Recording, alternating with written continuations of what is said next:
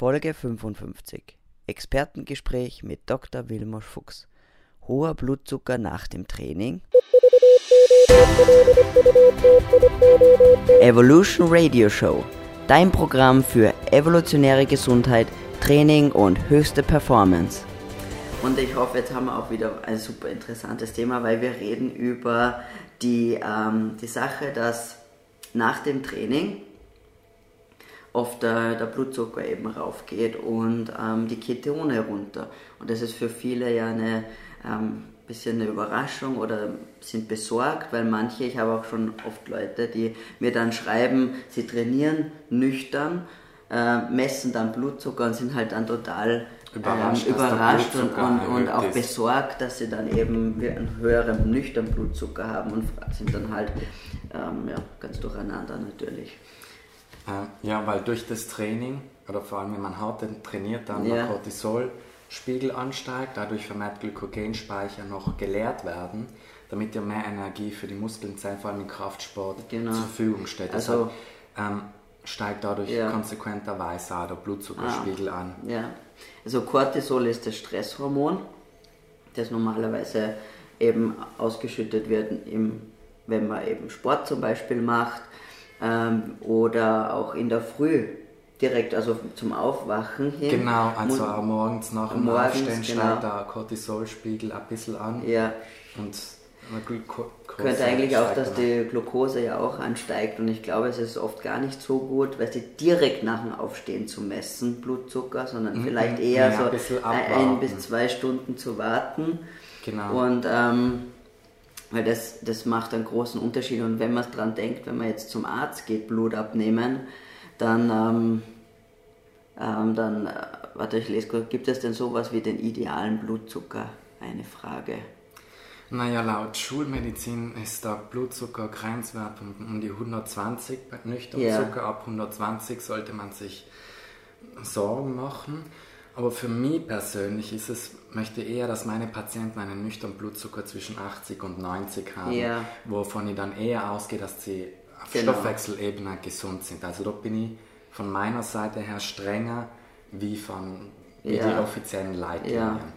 Ja. ja. weil ich glaube auch, dass eben besser ist, lieber niedriger, lieber niedriger, niedriger zu sein. Wie, genau. Manche sagen ja 110, ja das geht schon noch. Ja. Das ist für mich schon ein starkes Indiz, dass das metabolisch genau. bald entgleist. Genau, ja. genau.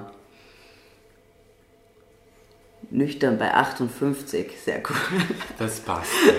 sehr gut. Das ist super. Und Ketone auch gleichzeitig gemessen. Die müssen dann hoch sein. Die müssen hoch sein, wenn ich 58 nüchtern habe. Sollten sie, ja. Sollten da gleichzeitig. Ja, okay, 3,8. 3,8. Ja. Das ist nämlich das Tolle, wenn du ähm, da gab es ja so einen Versuch, wo sie Leute, die Keto adaptiert waren, dann ähm, Insulin verabreicht haben, um zu schauen, wie niedrig man den Blutzucker bringt. Ja. Kennst du das? Den Versuch zufällig. Und die haben dann, ähm, also den Blutzucker, der war dann irgendwo unter 30, ja. wo die eigentlich schon, weißt du, schon längst irgendwo nicht mehr ansprechbar sein sollten. Eigentlich würde es sich eigentlich, jeder dann Sorgen genau, machen. Ja. Aber äh, die waren vollkommen, haben noch was die ganz normale Aufgaben lösen können und so, weil eben gleichzeitig die Ketone so hoch Ja, waren. aber ich glaube, das ist eher, das funktioniert eher bei Menschen, die auch Keto adaptiert sind. Genau. Ich glaube, jemand, ja. der nicht Keto adaptiert ist, der würde bei so einem niedrigen Blutzucker umfallen und auch bis ja, ja. starke neurologische Ausfälle. Wahrscheinlich. Wenn, wenn nicht wahrscheinlich auch das Leben. Ja, ich meine, das ja. darf man natürlich nur machen, also nie so alleine machen, wenn man irgendwie auf ihn, sondern das ist war unter ähm, ärztlicher Aufsicht natürlich. Ja. Genau, also kein, man braucht sich nicht Sorgen machen, wenn der Blutzucker nach dem Training oder auch direkt in der Früh ein bisschen höher ist. Und aber was halt wichtig ist, glaube ich, dass eben wenn man trainiert hat, dass sie nach, also so im Laufe der nächsten Stunden dann die Ketone ansteigen wieder und der Blutzucker sollte sicherlich wieder normalisieren bzw. niedriger werden. Gut, also ein, ein anderes Thema, wenn wir eben beim, beim übergreifenden Thema Blutzucker bleiben, was ja immer wieder einfach äh, kommt, beziehungsweise womit ich selbst auch Erfahrung habe, ist, dass wenn man Low Carb oder oft, wenn man Low Carb isst, dass der nüchtern Blutzucker eher um die 100 Milligramm pro Deziliter herumkrebst sozusagen. Ja? Und ähm, das ist natürlich für viele oft äh, doch irgendwo ein Besorgnis, beim, weil jetzt hat man sich ja für diesen Lebensstil irgendwie entschieden, um ja. extra den Blutzucker natürlich äh, zu stabilisieren und um ähm, ja, eben nicht diese Probleme zu haben. Und jetzt ist der erst wieder so hoch. Ja. Ich meine, was, gibt, was hast du da für Erfahrung bzw. für Ideen, woran kann das liegen? Also es ist ja, wenn man länger eine kohlenhydratreduzierte Kost anstrebt, dann äh, erreicht man irgendwann diese physiologische ähm, Insulinresistenz, mhm. dass dadurch der Blutzuckerspiegel erhöhter ist. Ja, weil, ähm, aber man muss sich jetzt keine Sorgen diesbezüglich machen. Es ist, wissen aber auch sehr wenig Ärzte eigentlich, mhm. dass das unter Low Carb, High Fat Ernährung ähm, dies, dieses, dieses ja. Phänomen gibt. Ja. ja. Jetzt, ähm, warum das stattfindet, ist, weil ähm, die Muskelzellen natürlich ähm, die Glykogen, also die Glucose ähm, eher den Zellen überlassen, die es eher benötigen würden. Und so einem Zustand das sind dann eben die roten Blutkörperchen, die Erythrozyten und das Gehirn. Genau. Ja, das heißt, dass deswegen mehr Glucose dann im Blut rumschwimmt, damit es für die notwendigen Zellen auch mhm. besser zur Verfügung steht. Mhm.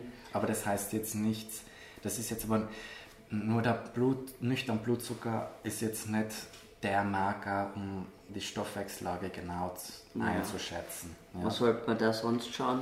Also der H1C-Wert wäre ein besserer Wert mhm. ähm, und natürlich ähm, wäre auch ein orale Glukosetoleranztest einmal nicht schlecht, ja. um mal zu schauen, wie man auf größere Mengen von mhm. Kohlenhydraten reagiert. Aber ist es nicht so, dass, also, wenn man jetzt zum Beispiel längere Zeit schon Kohlenhydrat reduziert isst, und dann den oralen Glukosetoleranztest macht, und dann ist man ja schon sozusagen eigentlich ein bisschen insulinresistent ja. und dann könnte de, das Ergebnis ja Gef ähm, leicht gefälscht sein. Leicht gefälscht sein.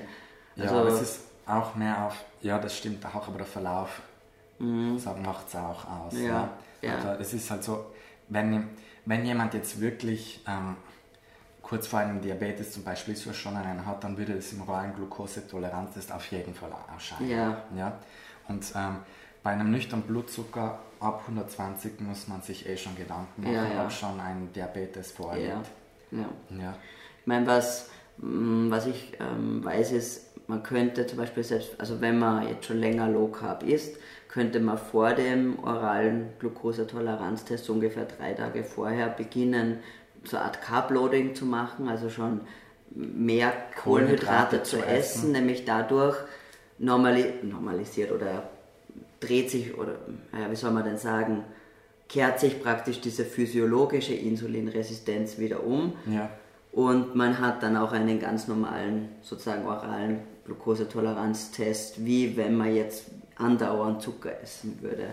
Das ist ganz cool, weil ähm, eben zum Unterschied zur zu der Insulinresistenz, die jetzt bei Diabetikern ist, das ist ja auch was anderes als diese physiologische Insulinresistenz. Das ist eben innerhalb von wenigen Tagen umkehrbar einfach. Ja, ja. was noch wichtig vielleicht beim HbA1c-Wert zu sagen ist, das wissen auch nicht alle Ärzte, also wenn man einen sehr gesunden Lebensstil mhm. pflegt, ja, also sich nährstoffreich ernährt und auf seinen Schlaf achtet, Stress meidet und so weiter, dass dadurch ähm, die Blutzellen, also die roten Blutkörperchen länger leben und dadurch ähm, steht mehr Zeit zur Verfügung, dass Glucose natürlich seine kleinen Nebenwirkungen auch auf ja. diese Zellen ausüben kann, wobei dadurch der HbA1c-Wert ein bisschen leicht erhöht erscheinen kann. Ja. ja. Und das muss man auch im Hinterkopf ja. beibehalten. Ein bisschen. Aber ich denke, er wird vermutlich immer also im normalen Bereich sein. Er wird schon im normalen ja. Bereich sein, aber wird aber ein wird, bisschen erhöht sein. Ja. Ja das ist eben auch interessant, das habe ich vorher nicht gewusst, weil ich habe mich immer gefragt, wieso ich, obwohl ich also so Kohlenhydrat reduziert esse, warum der nicht noch besser ist sozusagen. Das ist aber bei mir genauso. Ah, ja, ja. Das ist bei mir aber genauso, mhm. dass mein HbA1c-Wert ein bisschen erhöhter ist, aber, ja. immer, aber es ist immer noch im normalen Bereich und das und das genau. ist am wichtigsten. Und was vielleicht beim nüchternen Blutzucker auch noch zu sagen ist, dass es manchmal ähm, Situationen gibt, wo auch der nüchtern Blutzucker sehr stark erhöht sein kann, wenn ja. man zum Arzt geht. Ja. Ähm, und seinen nüchternen Blutzucker misst, ja, vor allem wenn man sehr aufgeregt ist oder vor allem vielleicht zu einem Arzt geht, der einem vielleicht weniger sympathisch ja. ist und der einen ein bisschen in Rage bringt, ja, oder man in einer stressigen Situation ja. ist, dann wird der nüchterne Blutzucker auf eine natürliche Art und Weise stark erhöht, sagen wir durch den genau. akuten Stress ja. oder Wut oder keine Ahnung mal an oder aufgrund von was anderem einfach mehr Cortisol ja. gebildet wird und dadurch die, Glykogenspeicher sich erhöhen und dann dieser nüchterne Blutzucker dann erhöht ist. Dann würde ich einfach empfehlen, dass man noch einmal den nüchternen ja. Blutzucker misst. Ja. Und vielleicht HbA1c auch gleich dazu, weil, genau. weil es ist eben so, dass ja nicht, also der Blutzucker an sich so relativ leicht beeinflussbar ist. Ja. Also du hast gesagt eben Stress, aber ich kann, das, das kann auch schlecht schlafen zum Beispiel, könnte mal, also ein Schlaf Mangel, wenn man da mal... Genau, oder starker Alkoholkonsum ja, am Tag davor. Auch ein starkes Workout. Ich ja. meine, das sollte man sowieso nicht vor, bevor ich Blut abnehmen gehe, auch am Tag vorher trainieren gehen. Das ist sowieso nichts, weil dann habe ich allerhand Auswirkungen auf, auf andere Werte auch noch. Genau. Vielleicht Entzündungsmarker oder ähm, ja, Leberwerte oder solche Dinge können beeinflusst werden durch ein, ein hartes Workout. Das heißt, das sollte man sowieso nicht vorher machen. Ja. ja. Ähm, aber wenn es da Bedenken gibt, ist eben der HB1C sicherlich sinnvoll zu machen oder einfach nochmal messen. Und, ähm, und wenn es dann immer noch Besorgnis gibt, halt einen oralen Glukosetoleranztest und am allerbesten noch zusammen mit dem Insulin machen, ja. weil das ist dann überhaupt eigentlich das aussagekräftigste. Genau. Okay, super. Da haben wir jetzt einiges zu Blutzucker und ähm, Insulin und so weiter besprochen, wie sich das eben mit der Low-Carb-Ernährung zusammenhängt. Und ähm, ja, danke. Gerne.